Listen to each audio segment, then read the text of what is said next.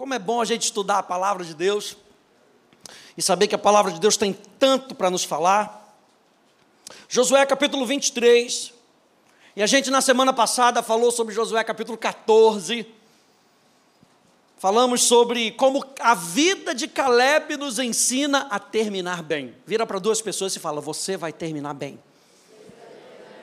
Isso, fala com um sorriso, né? Para o camarada não saber que você vai terminar.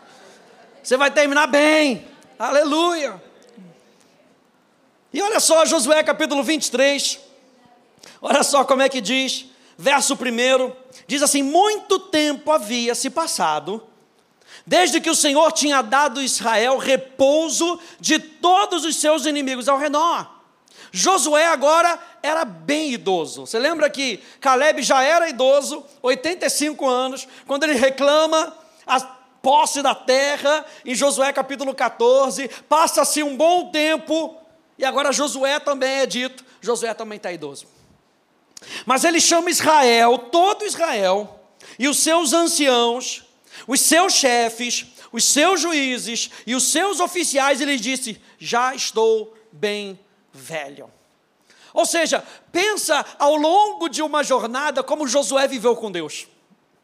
A gente olha para todo esse livro e a gente vê como ele, como ele terminou e como ele, como ele começou e como ele está terminando agora. E todo esse livro aqui, especialmente nesse finalzinho, Josué capítulo 23, Josué capítulo 24, Josué, ele vai nos incentivar a nos mantermos fiéis a Deus. Tema da minha mensagem hoje: fiéis ao nosso Deus. Então, gente, esse tópico de fidelidade vai aparecer nesses versos aqui, vai aparecer muitas vezes. Porque não adianta a gente começar e viver tropeçando ao longo do caminho e chegar, meu Deus, cheguei. Não adianta. O que Deus quer, tema da minha mensagem da semana passada, é com que a gente termine bem. E para terminar bem, Josué agora complementa o que Caleb nos ensinou, nos ensinando a sermos fiéis até o fim. E olha só esse texto, essa mensagem, a fidelidade de Deus, fidelidade a Deus, é um pré-requisito para vermos a bênção que Deus nos prometeu. Você sabe que Deus tem bênçãos para você? Você sabe que Deus tem toda sorte de bênçãos preparadas para você? Mas para que eu e você possamos experimentar tudo, não experimentar metade, um terço, 99%, experimentar tudo, a gente tem que se manter fiéis ao nosso Deus. E fidelidade, então, a Deus é um pré-requisito para que a gente possa ver tudo. Nesse caso, é um pré-requisito para os israelitas tomarem posse total da terra. Persistência na fidelidade a Deus é uma questão que Josué está trazendo aqui em Josué 23. A pergunta é: os israelitas continuarão sendo fiéis a Deus, especialmente depois que Josué, o seu líder, não estiver mais com eles? Eles vão completar a sua tarefa de possuir a terra. E aí eu me lembro do apóstolo Pedro, o apóstolo Pedro, lá no finalzinho nas suas, nas suas cartas, ele chega para para aquele grupo de discípulos deles e fala: Gente, eu estou escrevendo algo para vocês e eu vou repetir, porque quando eu sair desse tabernáculo, diz o apóstolo Pedro, eu quero ter a certeza de que vocês vão continuar na jornada. E ele continua dizendo: Porque falsos mestres vão aparecer. Falsos profetas vão aparecer tentando enganar vocês, mas fiquem com aquilo que Deus disse. Hoje é noite para você não abrir mão daquilo que Deus disse. Seja fiel àquilo que Deus está dizendo para você.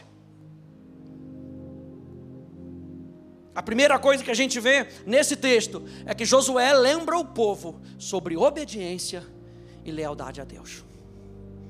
Verso 3 ao verso 5 acompanha aí comigo.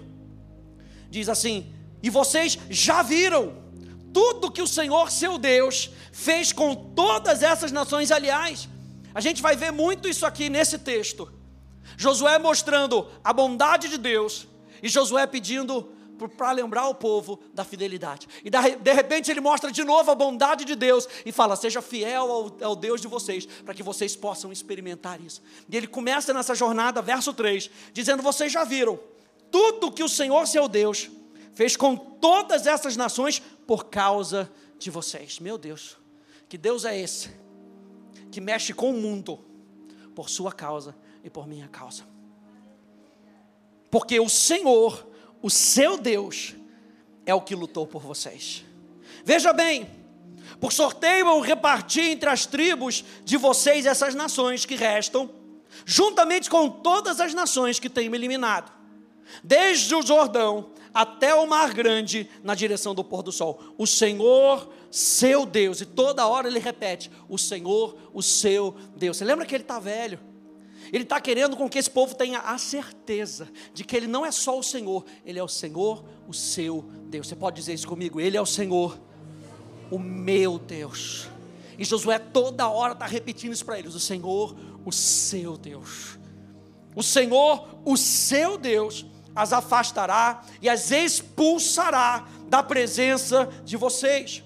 E vocês tomarão posse das terras dessas nações, como o Senhor seu Deus prometeu. O que, que Josué está querendo lembrar aqui? Lembra que tudo que vocês conquistaram foi por causa do seu Deus. Não tentem puxar essa graça para vocês mesmos. Continuem se lembrando que Deus é aquele que supre cada uma das suas necessidades, que faz chegar pão ao que semeia, que faz chegar semente ao que semeia. A gente tem constantemente se lembrar quem é o nosso Deus. Bota o seu dedo aí em Josué capítulo 23, vá comigo, é 1 Crônicas. Mais para frente, por favor. 1 Crônicas, capítulo 29. Eu amo essa oração de Davi, porque é uma oração que Davi faz sinceramente, de coração, se lembrando que tudo aquilo que ele tinha conquistado era por causa de Deus. 1 Crônicas, capítulo 29, verso 10 até o verso 19, diz assim: acompanha comigo. Davi louvou o Senhor diante de toda a congregação e disse: Bendito és tu, Senhor, Deus de Israel, nosso Pai, de eternidade a eternidade. Teu Senhor é o poder, a grandeza, a honra, a vitória e a majestade, porque teu é tudo que há nos céus e na terra. Teu Senhor é o reino e tu te exaltaste como chefe sobre todos. Riquezas e glória vêm de ti tu dominas sobre tudo, e na tua mão a força e poder. Contigo está o engrandecer e dar a força a todos. Agora, nosso Deus, graças te damos e louvamos o teu glorioso nome. Porque quem sou eu e quem é o meu povo para que pudesses dar voluntariamente essas coisas? Porque tudo vem de ti e nós só damos o que vem das tuas mãos porque somos estrangeiros diante de ti e peregrinos como todos os nossos pais. Os nossos dias sobre a terra são como a sombra e não temos permanência. Senhor nosso Deus, toda essa abundância que preparamos para edificar um templo ao teu santo nome vem da tua mão e é toda tua. Bem sei, meu Deus, que tu provas os corações, que te agradas da sinceridade eu também, na sinceridade do meu coração, dei voluntariamente todas essas coisas e acabo de ver com alegria que o teu povo aqui reunido te faz ofertas voluntariamente. Senhor Deus de nossos pais, Abraão, Isaac e Israel, conserva para sempre, olha só o finalzinho, conserva para sempre no coração do teu povo estas disposições e pensamentos, firma o coração deles em ti. E a oração de Davi é com que eles permaneçam com os seus olhos voltados para ti, com que eles nunca se esqueçam que Deus é o doador da vida, Deus é o doador da bênção, que toda boa dádiva, todo dom perfeito vem do Pai das luzes, no qual não há sombra de variação. O Deus de Abraão, o Deus de Isaac, o Deus de Israel, de Israel, o Deus de Caleb, o Deus de Josué, o Deus de Davi, é o nosso Deus, Ele é o nosso Deus. Quem dá amém é isso aí? Ei, é o nosso Deus é de onde nós temos todas as nossas bênçãos, vem de Deus, não se esqueça disso nessa noite. E Josué está animando o povo, gente, vamos nos lembrar que tudo que nós temos vem de Deus. Volta lá em Josué capítulo 23, no verso 5 ele lembra isso. O Senhor ainda garante que estará com eles para conquistarem o resto da terra. Ou seja, Josué está animando o povo, dizendo: Ei, ainda não terminamos de conquistar tudo, não. Ainda tem mais. Vamos até o final. Diga para duas pessoas: diga, ainda tem mais. Diga, ainda tem mais. É isso aí, é bom para conversar com o pessoal. Aleluia. ainda tem mais. E Josué está segurando. Gente, se a gente vai chegar até o final, é porque nós estamos com aquele que é a nossa vitória. Número dois, então, Josué então lembra dos requerimentos da aliança. Toda aliança, gente, tem requerimentos. Toda aliança tem uma parte que Deus faz e algo que Ele deixa para a gente responder, tanto na velha aliança quanto na nova aliança. Olha só, Josué capítulo 23, verso 6. No verso 5 ele diz: Deus está com vocês, vocês vão conquistar. Agora, verso 6, requerimento. Portanto, esforcem-se muito para guardar e cumprir tudo que está escrito no livro da lei de Moisés, para que dela não se afastem nem para a direita, nem para a esquerda essa expressão aqui, esforcem-se muito, também pode ser traduzida como sejam corajosos. Onde é que a gente lembra disso? Josué capítulo 1. Josué chega no final, aleluia. Josué chega no final da sua vida, se lembrando de uma ordem que Deus tinha dado antes dele cruzarem o Jordão. Quando Moisés passa o cajado, e Deus agora fala com Josué, fala: Josué, eu sou com você. Vá lá comigo. Em Josué capítulo 1, verso 6. Isso, deixa aberto aí. Ele fala: esforça-se, esforça-te para guardar. Deixa aberto aí em, primeira, em Josué capítulo 1. Esforça-te, seja corajoso para guardar. A palavra guardar, chamer, fala de uma ação onde você vai observar com cuidado e de maneira contínua. Esforça-te para guardar. Uma ação onde você vai observar com cuidado e de maneira contínua.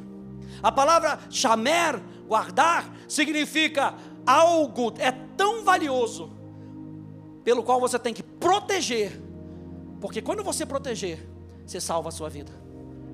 Quando ele fala para você guardar a palavra no seu coração, sabe o que você está fazendo? Você está protegendo o seu coração. Sobre tudo que você tem que guardar, guarda o teu coração, porque é dele que procedem as fontes da vida. Vem de onde? Vem de dentro. E ele está falando: guarda essa palavra no teu coração. Guarda, porque é saúde para você. Guarda, porque é proteção para você. Na nova aliança, a gente também vê isso. Quais são os requerimentos?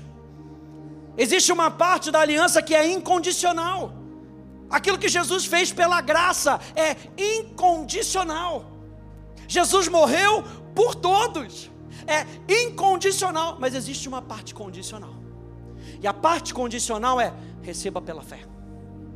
Ele morre por todos, mas nós temos que receber pela fé. E é isso que Josué está mostrando. Existem bênçãos para vocês, mas para vocês receberem essa bênção até o final, sejam fiéis até o final. Se a gente puder falar sobre a nova aliança, a nova aliança pode ser definida como responder ao Evangelho internamente, de coração, pela fé, com confiança nas promessas de Deus, resultando em uma obediência que resulta naturalmente da habitação do Espírito Santo, que escreve a lei de Deus no coração de alguém.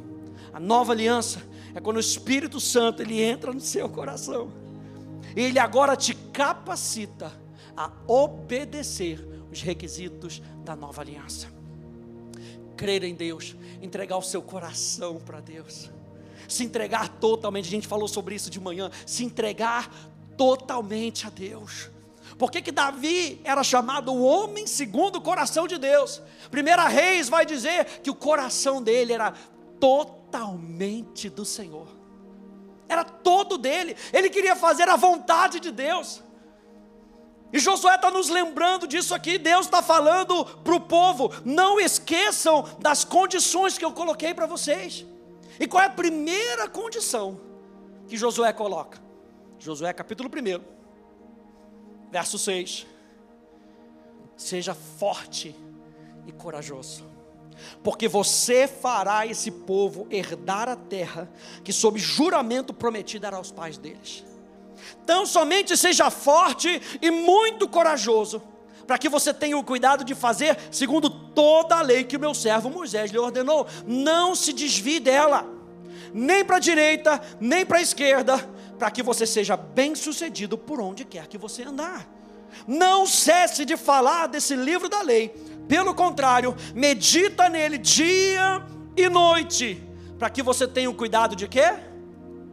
Quem está comigo aí? Para que você tenha cuidado de fazer. Primeiro requisito dessa aliança que Deus está fazendo com esse povo é tenha o cuidado de obedecer aquilo que eu estou falando para vocês. Tenha o cuidado de fazer segundo tudo o que nele está escrito. Então você prosperará e será bem sucedido. Não foi isso que eu ordenei para vocês? Seja forte e corajoso. Não tenha medo, nem fique assustado, porque o Senhor, olha aí, o Senhor, o seu Deus, estará com você por onde quer que você andar. Quem estará com você? O Senhor, o seu Deus estará com você. Essa é a certeza que a gente tem que ter todos os dias. Se a gente vai vencer, se a gente vai enfrentar batalhas, se a gente vai continuar nessa jornada, é porque Deus está conosco. E Josué vai terminar o livro dele. Lembrando, Deus está conosco. Segunda condição, volta lá para Josué 23. Segunda condição. Primeira, obedecer a Deus. Segunda condição, então, seja fiel a mim, diz o Senhor. Josué 23, 7 a 8.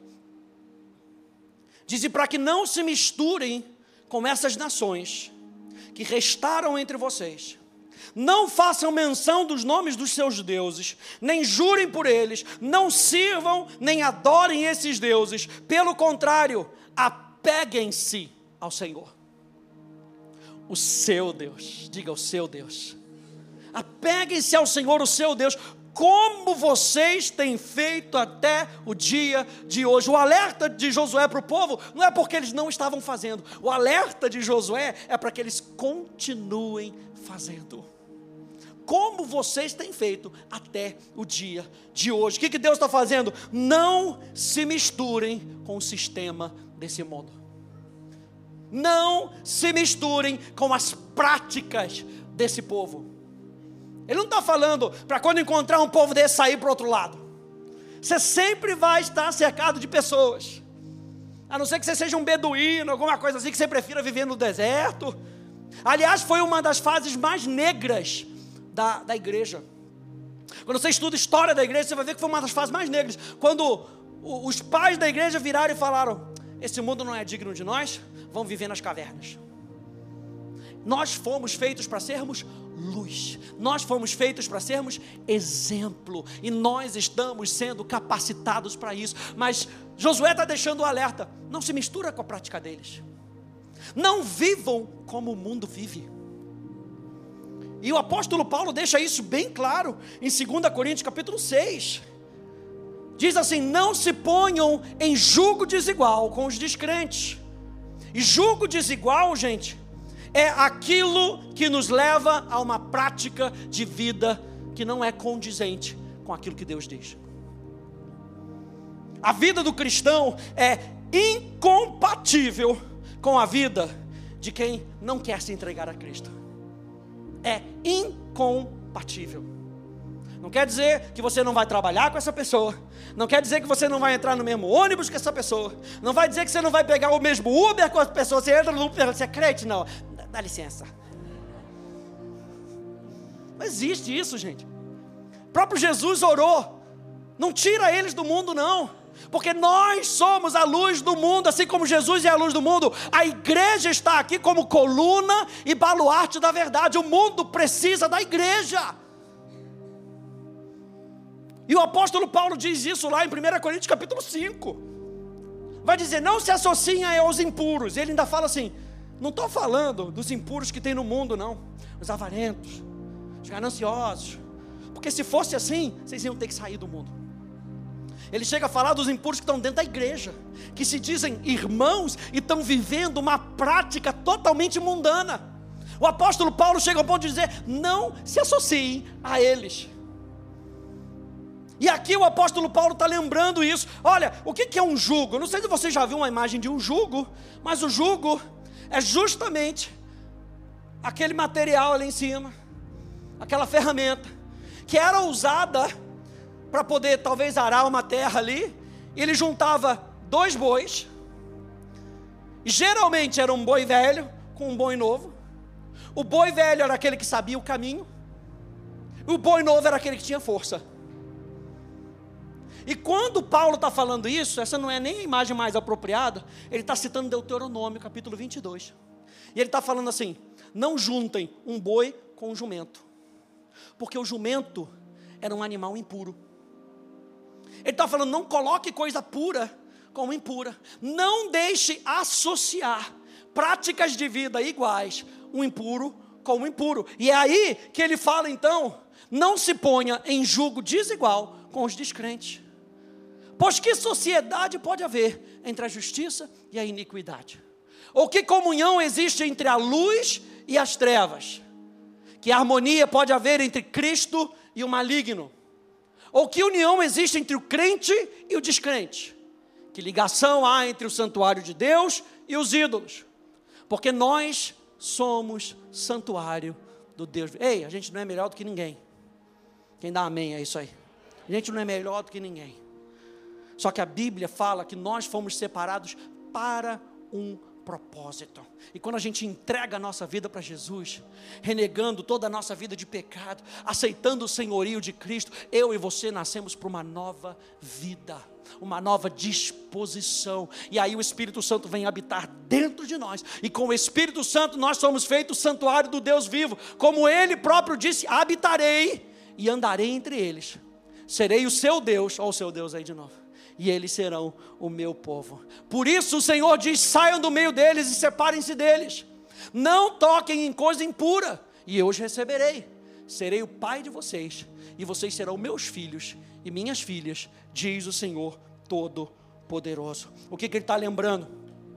Deus então está lembrando o povo mais uma vez: quem é que opera milagres? Você está precisando de algum milagre nessa semana, pastor? Tem que ser amanhã. Aleluia. Deus é aquele que continua operando milagres. Josué capítulo 23, verso 9 e verso 10. Diz: Porque o Senhor expulsou de diante de vocês grandes, gente, é para anotar na Bíblia, é para é rabiscar a Bíblia, grandes e fortes nações não foi qualquer naçãozinha ali, a meia dúzia de botafoguense que estava ali, aleluia. Aí é mole, meu Deus, mas espera aí que a gente é líder agora, hein? Aleluia.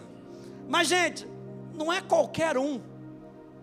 Grandes e fortes nações. Você lembra que Jesus disse que para Deus não haverá impossíveis em todas as suas promessas. E até o dia de hoje, ninguém conseguiu resistir a vocês. Um só de vocês perseguirá mil, pois o Senhor, o seu Deus, é quem luta por vocês, como ele prometeu. O Senhor, o seu Deus, é quem luta por vocês. E aí ele faz então uma relação com a condição para que Deus possa continuar agindo entre eles. Verso 11: Portanto, empenhem-se em amar o Senhor, o seu Deus. Mais uma vez a condição: empenhe-se. Essa palavra empenhar é a mesma palavra que a gente viu para guardar. Chamer, é a mesma palavra. Qual é o sentido dessa palavra aqui? Empenhar-se fala de um tesouro que precisa ser preservado.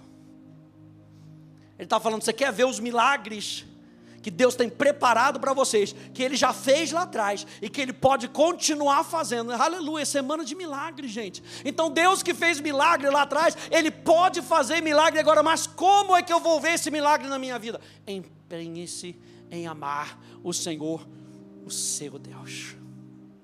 Entesoure Deus no seu coração. Ele tem que ser o seu tesouro ele tem que ser a coisa de mais valor na sua vida, a pessoa que tem a prioridade na sua vida. Empenhe-se em amar a Deus. O que, que ele quer dizer com isso? Preste atenção à sua vida espiritual. Sua vida espiritual é muito importante, gente.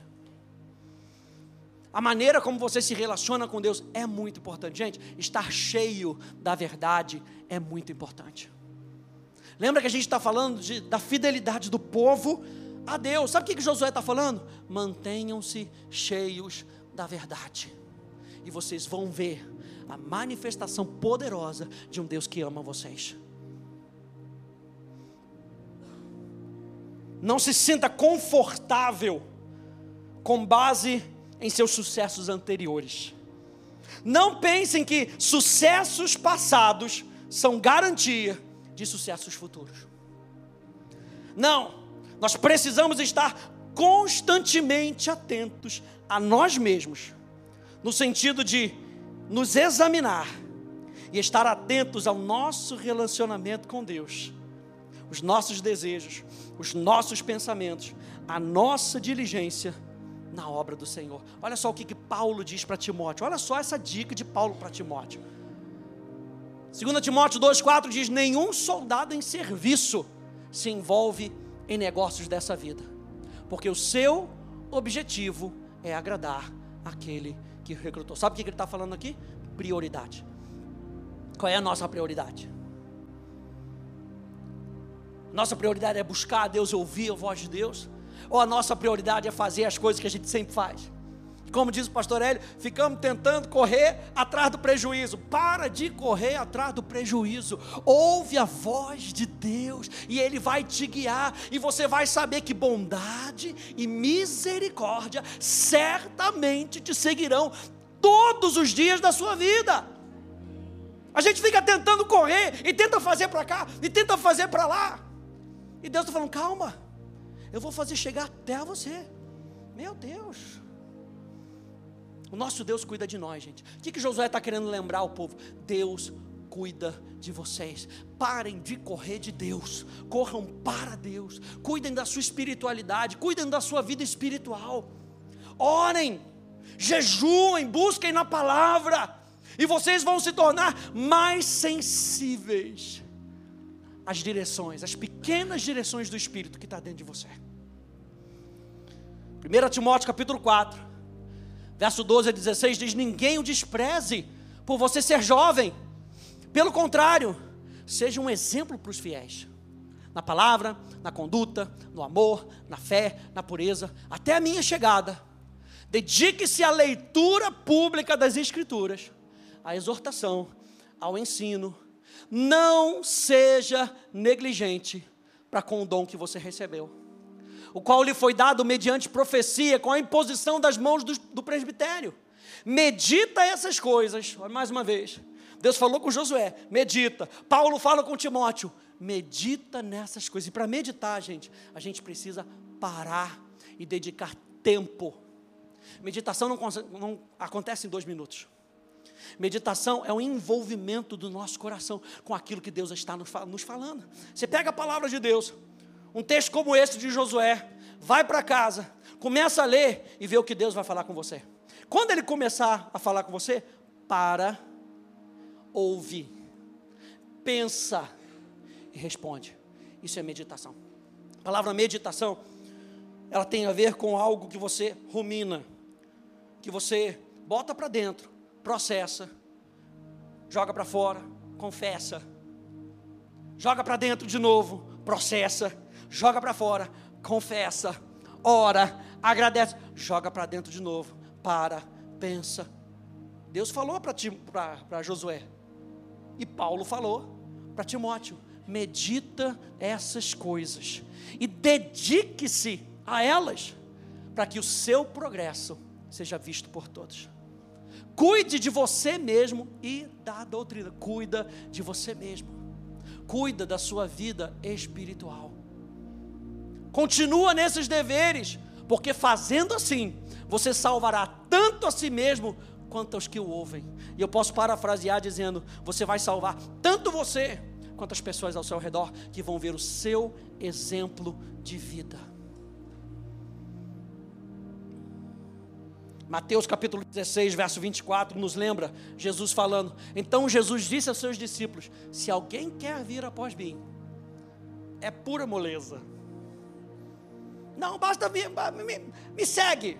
Não foi isso que Jesus disse. O Evangelho, gente, o verdadeiro Evangelho, ele tem um toque de renúncia.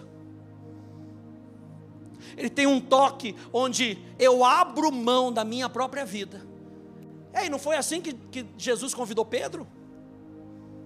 Pedro é o seguinte: larga tudo.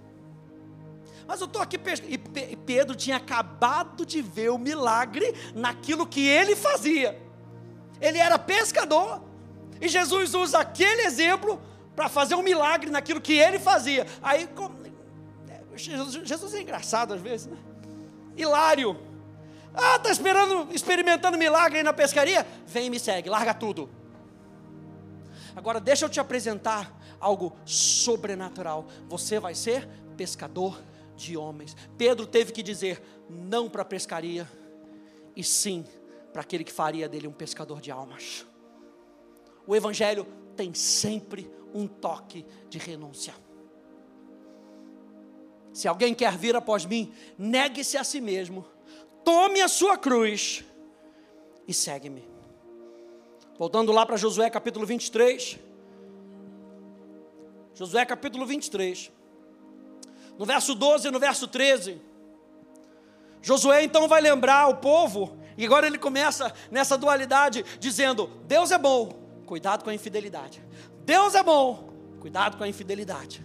Verso 12, verso 13 diz: Porque se vocês se desviarem dele, e se apegarem ao que resta dessas nações que ainda se encontram entre vocês, e se unirem com elas por meio de casamento, e se misturarem com elas e elas com vocês, saibam com certeza que o Senhor seu Deus não expulsará mais essas nações. Uma vez eu ouvi uma, um pastor a quem eu servia lá na África do Sul, e ele fala essa frase, anota essa frase, por favor, porque está escrito aqui em outras palavras: Deus não te livra dos seus amigos. Deus só te livra dos seus inimigos. E Deus está falando: não faça amizade com esse povo. Se vocês fizerem amizade com esse povo, eu não vou libertar vocês. Pelo contrário, elas serão um laço e uma rede para vocês e açoite nas costas e espinho nos olhos, até que vocês desapareçam dessa boa terra que o Senhor seu Deus lhes deu. Quando a gente pensa em Salomão, foi justamente o que Salomão fez no fim da sua vida. Em 1 Reis, se não me engano, no capítulo 11, nós lemos de manhã, Salomão se casou com várias mulheres, teve concubinas, e as suas esposas o convenceram de servir a Deus. Por que, que elas o convenceram? porque Salomão amava as suas esposas. Ele tinha entregado o seu coração, mais do que entregar para Deus, ele tinha entregado para todas elas. E elas serviam outros deuses. E Deus tinha falado: não contribua é, é, é, em casamento com outros povos. Por quê? Porque eles vão ser armadilha para vocês. Foi justamente o que Salomão fez. E o relato de 1 Reis, capítulo 11, é que Salomão não tinha um coração voltado para Deus, totalmente voltado para Deus, assim como era o coração do seu pai Davi. E Josué está nos mostrando isso aqui. Deixar de se apegar a Deus só traz malefícios para a nossa vida. Por quê, gente? Porque não foram eles, o povo, que expulsaram os inimigos. Foi Deus. Então, não confiem na sua própria força. Não confiem na força de vocês. E Josué, então, mais uma vez agora, lembra o povo do amor e do cuidado de Deus, mas também do malefício de não se associar com ele. Verso 14 até o verso 16. Eis que hoje sigo pelo caminho de todos os mortais. Estou quase batendo as botas, diz na, na versão mais tradicional já estou seguindo, quase descendo o buraco. E vocês sabem de todo o coração e de toda a alma que nem uma só promessa falhou, de todas as boas palavras que o Senhor, mais uma vez, o seu Deus, lhes falhou. Todas se cumpriram, nem uma delas falhou. E assim como se cumpriram todas essas boas coisas que o Senhor seu Deus lhes prometeu, assim o Senhor também cumprirá contra vocês todas as ameaças, até que os destrua de, de sobre a boa terra que o Senhor, o seu Deus, lhes deu. Se violarem a aliança que o Senhor, seu Deus, lhes ordenou, e forem e servirem outros deuses, e os adorarem, a ira do Senhor se acenderá sobre vocês, e logo vocês desaparecerão da boa terra que Ele nos deu. Olha só esse relato de Marcos. Diz então, convocando a multidão, juntamente os seus discípulos, Jesus lhe disse: Se alguém quer vir após mim, negue-se a si mesmo, toma a sua cruz e siga-me. Pois quem quiser salvar a sua vida, a perderá. E quem perder a vida por, por minha causa e por causa do Evangelho, esse a salvará. De que adianta uma pessoa ganhar o mundo inteiro e perder a sua alma? Que daria uma pessoa em troca da sua alma? Pois quem? Nessa geração adúltera e pecadora, ele está falando, a geração que vocês estão é uma geração pecadora e adúltera. Se vocês, no meio dessa geração, pecadora e adúltera se envergonharem de mim e das minhas palavras, também o filho do homem se envergonhará dele, quando vier, quando vier na glória do seu Pai com os santos anjos. O que, que ele está falando?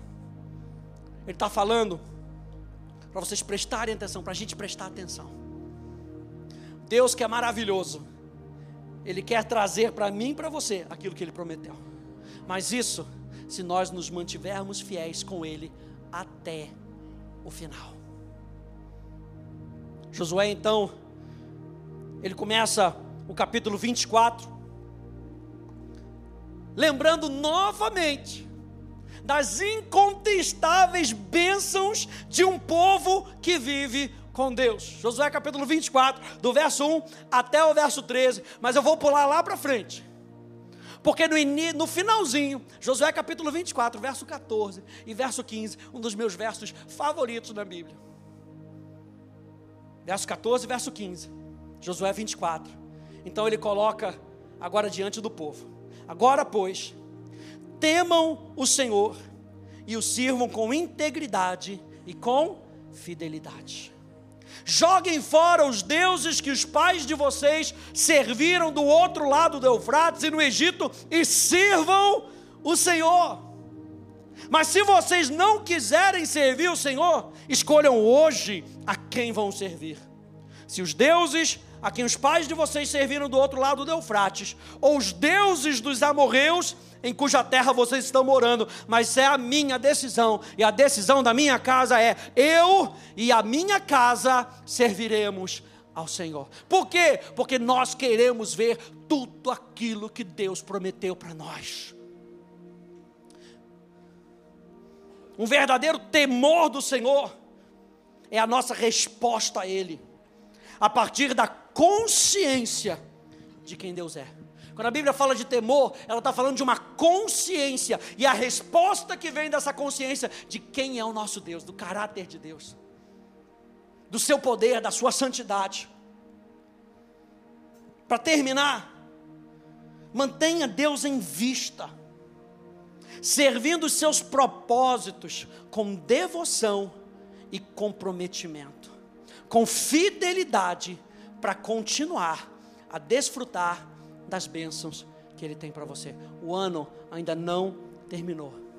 Esse é ano da manifestação abundante de Deus. Se você quer ver a manifestação abundante da presença de Deus até o final do ano e continuar, continua se apegando a Ele.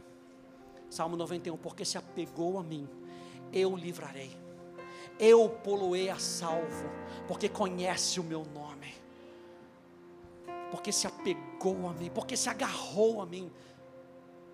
Jesus não pode ser apenas uma tábua de salvação para a gente sair de problema, Ele é a nossa vida. O Senhor é a nossa vida. E Josué está mostrando isso para o povo. Ele não pode ser apenas uma tábua de salvação. Que vocês querem milagre, que vocês querem. Você lembra do povo? Correndo atrás de Jesus porque Jesus tinha comida. E Jesus era misericordioso com aquele povo. Mas Jesus tinha mais do que comida, Jesus tinha vida. Ele fala para aquela mulher samaritana: Ah, se você soubesse quem é que fala contigo, você lhe pediria água e ele daria a água da vida para você. E a minha chamada para você hoje é ao invés de ficar olhando para todas as bênçãos, e você vê que Josué está mostrando as bênçãos, porque ele está mostrando quem é que está dando as bênçãos, gente. Josué capítulo 23 está mostrando o Senhor, o seu Deus, é aquele que te abençoa. O Senhor, o seu Deus é aquele que luta em suas guerras. O Senhor, o seu Deus, é aquele que te dá vida. O Senhor, o seu Deus, é aquele que te direciona. O Senhor, o seu Deus, é aquele que abre os céus e faz derramar bênçãos sem medida sobre a sua vida. Quem é que faz chegar isso na nossa vida? O Senhor, meu Deus. Então se apegue a Ele, porque sem Ele a gente não pode fazer nada. 15. Fica de pé, por favor.